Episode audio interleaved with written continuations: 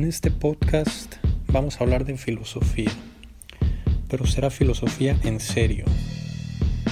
Aquí no habrá eh, mensajes motivacionales más allá de las conclusiones que podamos sacar de los libros y vamos a leer específicamente algunos de los libros más importantes en la historia de la filosofía mundial de mano de los mejores filósofos de la historia como Levinas, Foucault, Simón de Beauvoir, Dussel, Marx.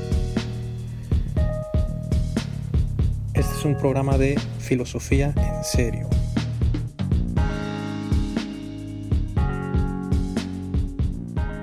Bien, vamos a continuar.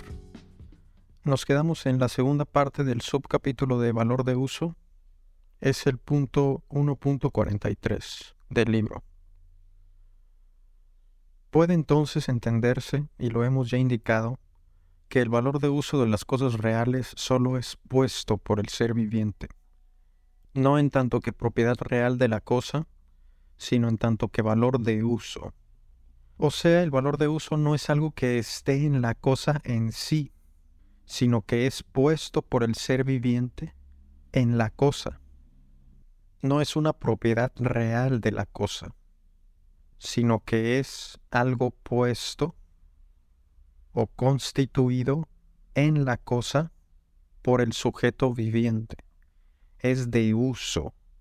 Y el uso va referenciado siempre a un usuario en este caso el sujeto viviente. ¿Cómo podría tener uso algo simplemente real en la naturaleza que por ello no tendría utilidad ninguna, ya que no se relacionaría con ningún ser viviente? No podría tener uso algo que no se relaciona con un ser viviente o con un usuario. Nada sería útil, nada tendría utilidad nada tendría valor de uso, porque no habría usuarios, no habría sujetos o seres vivos que los usaran y no tendrían uso y por lo tanto no tendrían valor de uso. Lo de uso del valor significa que la propiedad real de la cosa en sí es para otro, necesitado, útil. O sea, lo que es real en sí de la cosa sus propiedades físicas, que esté hecha en la estructura molecular de la que está hecha, todo, todo, todas las propiedades físicas de la cosa que son en sí, son para otro. O sea, el en sí se convierte en para otro, en un para sí. El en sí se convierte en para sí, siendo que son radicalmente distintos. De hecho, son contrarios, el en sí y el para sí. Aquí en la economía, en el valor de uso, están irremediablemente relacionados. Lo que es en sí de la cosa es para sí del sujeto. Y este sujeto es un sujeto siempre necesitado, necesita. Porque recordemos que el valor de uso es puesto por la necesidad que siente el sujeto. Descubre con su circunspección, con su constitución fenomenológica, propiedades físicas como útiles. Eso es lo que descubre, propiedades físicas como útiles. Descubre un valor de uso, descubre una utilidad. Utilidad y necesidad son los extremos dialécticos de la relación la utilidad la tiene el objeto con sus propiedades físicas, que es puesto ahí por el sujeto, no las propiedades físicas, esas son en sí, sino la utilidad de esas propiedades físicas. Están en el objeto, puestas por el sujeto, y del otro lado la necesidad que siente el sujeto en su corporalidad la siente empíricamente, físicamente también. Pero esa necesidad es humana. Cada uno tiene sus dos niveles, el objeto con sus propiedades físicas reales, empíricas, con una utilidad meramente humana, mundana, que solamente existe en el mundo y no en el cosmos. Y del otro lado también está la corporalidad viviente que empíricamente siente una necesidad real, física, y del otro lado, o arriba, mejor dicho arriba, el análogo de la utilidad, la necesidad como necesidad humana. Sin la propiedad real de la cosa, la necesidad del viviente no descubre nada útil en su entorno. Son cosas inútiles. Si la propiedad real en sí de las cosas no estuviera, no las descubriríamos como útiles. No descubriríamos valor de uso, no descubriríamos nada. La propiedad física real de las cosas cuenta. De hecho, de eso depende que descubramos o no utilidades, valores de uso. Si la cuchara fuera de goma, no me serviría. Si las traves o las columnas fueran de hule, tampoco me servirían. No serían columnas, no serían traves, no sería cuchara. Pero desde el otro término, sin necesidad ninguna, ahí hay un error también de edición. Debería de decir, pero desde el otro término, sin necesidad, coma, ninguna propiedad real aparece como útil. Es simplemente real ahí. Y es que sí, si no hubiera necesidades, nada aparecería como útil porque es útil gracias a que satisface una necesidad, gracias a que con su consumo se sacia una necesidad. Sin la necesidad nada aparece como útil. Sin las propiedades físicas de las cosas, tampoco aparece como útil la cosa. Está lo humano y lo empírico. Si falta una de las dos, no se da la utilidad, no se da la satisfacción, no se da el útil, no se da el valor de uso. Pero desde el otro término, sin necesidad, ninguna propiedad real aparece como útil, es simplemente real ahí. Así se queda y ya, no como útil, sin valor de uso. Es simplemente real ahí. Los términos se definen mutuamente solo en la relación dialéctica misma en acto se definen o se codeterminan la necesidad y la utilidad. Porque hay necesidad puede haber utilidad. Y cuando hay utilidad hay necesariamente una necesidad. Se definen automáticamente en acto los dos.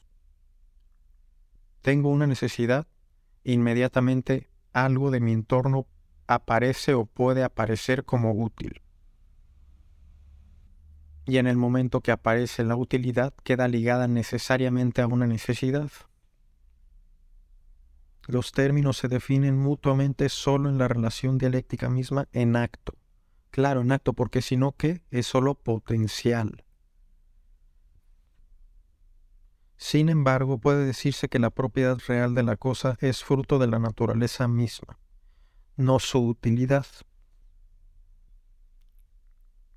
La propiedad real o las propiedades físicas reales de las cosas son obra de la naturaleza, pero su valor de uso o su utilidad no. Eso depende de nosotros. Eso depende de los seres vivos y del ser humano que es el único que tiene autoconciencia de esas necesidades. Marx indica que el valor de uso está dado por la naturaleza. Por ejemplo, en la crítica al programa de Goza. Es un libro de Marx. O sea, Marx dice que el valor de uso sí está dado por la naturaleza y Dussel dice no. El valor de uso no está dado por la naturaleza. Solo las propiedades físicas reales de las cosas. Y Marx decía que no, que el valor de uso está dado por la naturaleza. La verdad es que no es así y ya vimos por qué. Está puesto por el sujeto humano, que es el único que tiene autoconciencia de este proceso. Pero vamos a leer. Marx indica que el valor de uso está dado por la naturaleza. A, o sea, sí, va a decir un sí y no. Sí está puesto por la naturaleza y no está puesto por la naturaleza. Sí, en tanto propiedad real. El árbol da como fruto una manzana con propiedades reales, por ejemplo. La manzana. Esas propiedades reales van a existir independientemente de si existe el ser humano o no. Que tenga almidón o que tenga carbohidratos, que tenga sus macros. Y no, no está puesto en la naturaleza en tanto útil. El árbol de manzanas no las produce en acto alimenticias, sino para el que en su hambre las constituye como alimento. Claro, el árbol que produce manzanas no está produciendo alimento, está produciendo manzanas. Solamente es el ser viviente que en su hambre las constituye como alimento y las come. Está aclarando aquí Dussel, o reforzando su punto. Sí está puesto por la naturaleza el valor de uso, en tanto que las propiedades físicas que la necesidad atrapa son reales desde sí, desde la naturaleza. Pero no en tanto que esas propiedades físicas no aparecen como meras propiedades físicas, sino como útiles, como un valor de uso aparecen. Y eso ya no está en la naturaleza. Eso lo ha puesto el ser humano, el sujeto necesitado el que con su necesidad constituye en las cosas valores de uso satisfactores. El ser humano puede encontrar esa propiedad real ya existente en la naturaleza, y en ese caso la usa, como por ejemplo encontrar manzanas. Y en ese caso la usa, dice. O puede producir la misma propiedad real cuando planta la rama de un manzano para cosechar manzanas, por ejemplo se puede producir o puedes encontrarla. La manzana la puedes encontrar ya en, en la naturaleza o puedes producir manzanas como plantando árboles de manzana con su semilla o con, su, o con un injerto. En ese caso, el valor de uso del satisfactor, la manzana que alimenta, es un producto humano que tiene un valor de uso producido y por lo tanto tiene igualmente, por ser fruto del trabajo, otro tipo de valor. En el segundo caso, en lo que es producido, como la cuchara, que no es lo mismo cortar un pedazo de la cáscara de coco y usar eso como cuchara, a tener una cuchara como las que tenemos hoy en nuestras casas. Son valores de uso distintos. En estos casos, en que las cosas o los valores de uso son producidos, y también vale para la manzana, que es plantada y cosechada, y que no simplemente creció en la naturaleza y ya. En estos casos, el valor de uso es un producto humano. Y aquí hay que tomar las palabras literal. Es un producto humano. Ha sido producido por el ser humano. Lo creó el ser humano. Es un producto humano que tiene un valor de uso producido. Ese valor de uso no existía en la naturaleza. Lo produjo el ser humano. Lo creó el ser humano. Ese árbol de manzana ahí no estaría las palmas o las palmeras en los camellones de las vialidades tampoco existirían ahí. No existirían. El pasto de los campos de golf tampoco existiría. Los huertos de cualquier fruta o vegetal tampoco existirían. Fueron producidos por el ser humano, están ahí y son así por el ser humano, porque lo produjo el ser humano, porque lo creó el ser humano. Más fácil de entender con las cosas que son totalmente artificiales. Que bueno, nada es artificial si te pones a pensarlo, porque toda la materia y la energía de esas cosas artificiales, todos sus átomos, todas sus moléculas, de la cuchara, de la computadora, del aire acondicionado, de las plumas, provienen de la naturaleza. Así como el árbol de manzana en un huerto. Solo que es más evidente en un caso que en otro, porque ha sido altamente procesado, altamente producido. Se produce una cosa para ocupar en otra cosa, para ocupar en otra cosa, para ocupar en otra cosa, para ocupar en otra cosa, y entonces se llega a la pluma a la computadora. En cambio, los pasos en el árbol o huerto de manzanas, por ejemplo, es más sencillo. Agarras una semilla y la siembras y ya va a empezar a crecer. Que claro que se puede también ultraprocesar. Cuando le empiezas a echar pesticidas, empieza a controlar el riego, empieza a controlar los nutrientes, la altura, el fruto, el tamaño del fruto, su sabor, su color se procesa más, se produce más, hay más producción. Regresamos a el caso. En estos casos, el valor de uso es un producto humano que tiene un valor de uso producido, no existía. No existía. Y como es producido, tiene otro tipo de valor ¿Cuál es ese valor? El valor, el que no tiene adjetivo. Valor de uso, valor y valor de cambio. Este que acabamos de describir más o menos es el valor. Es el hecho que tiene la cosa por ser producto humano. Se podría decir es su productualidad. Lo vamos a ver más a detalle más adelante. No hay que olvidar que el valor de uso son las propiedades físicas de la materia y la energía disponibles para la vida humana, que transforma entrópicamente a dicha materia y energía en inútiles, es decir, no valiosas, no disponibles para el metabolismo vital humano. El valor de uso fundamenta el valor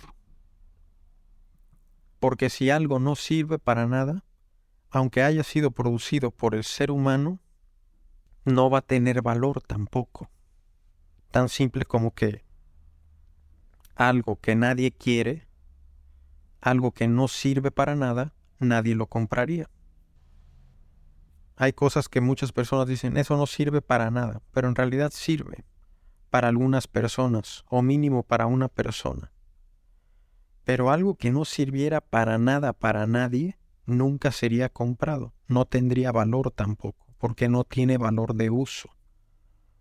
Una pintura tiene valor de uso. Es colgarse en tu casa para un goce estético, tuyo y de tus visitantes. Además de nota estatus y muchas otras cosas humanas y reales. Humanas. En el ámbito mundano que es la casa del yo, recordemos, desde Levinas. Es real. Y además real también empíricamente, porque todos esos sentimientos que te provoca el cuadro o el estatus, por ejemplo, se sienten a nivel cerebral. Literalmente hay sustancias que se segregan o dejan de segregar gracias a esos estímulos sensoriales y emocionales así que reales. Las pinturas, eh, el arte en general, que muchos podrían decir no sirve para nada, claro que sirve. Para el goce estético, una dimensión humana importante. Solo es humana, no es real, cósmica, solo es mundana, pero es real y es importante. Y así muchas dimensiones como la economía y todas las ciencias sociales. la política, el deporte y en una palabra la cultura. Son dimensiones importantes, son reales. Ahí vivimos en el mundo. Entonces, si estos objetos no tuvieran valor de uso, aunque sea para el goce estético, como no mínimo, pero por ejemplo, si no tuvieran ningún valor de uso, no tendrían tampoco valor. Habrían sido producidas por alguien, pero como nadie las constituye como útiles, no tienen valor o es un valor inútil. Es un valor inútil, más precisamente, para no decir que no tienen valor porque fueron producidas por el ser humano y por lo tanto tienen valor, tienen productualidad. Fueron producidas por el ser humano. Pero ese valor es inútil. No sirve para nada literalmente. ¿Por qué? Porque no reproducen la vida. No le sirven al metabolismo humano. No le sirven. Y con esto acaba el subcapítulo de El valor de uso. Vamos a entrar en el próximo episodio al subcapítulo de El consumo. Y después vamos a entrar a la comunidad viviente y necesitada. Aquí nos vamos a tener que poner eh, muy bien porque siempre es una comunidad, nunca un sujeto solitario hobbesiano o como decía Adam Smith, que lo tomó de Thomas Hobbes, el sujeto solitario que se enfrenta a otros sujetos solitarios y están en constante guerra. Y para ya no estar en guerra o terminar la guerra, instauran o inauguran un contrato social. Y entonces se crea la comunidad y todos están de acuerdo en jugar las mismas reglas del juego en ese contrato social, en la ley. De esta manera el sujeto queda con primacía a la comunidad. Primero fue el sujeto solitario y después fue la comunidad. Vamos a tener que vamos a tener que olvidar eso. Eso no es cierto. Eso es pues simplemente una mentira, así algo falaz. Algo que algo que nunca existió algo que nunca ha existido. El ser humano siempre ha sido una comunidad y nunca ha sido un sujeto solitario. Hasta los simios hoy viven en comunidad y no en solitario. Hasta los coyotes que son solitarios la mayoría de su vida, nacen y crecen en una comunidad desde su nacimiento. Es lo primero, la comunidad. En concordancia con lo que venimos viendo de Levinas, primero es el otro, el otro. Como mínimo, mi madre, que me parió, o nos parió a todos. Es lo primero, el otro, la comunidad.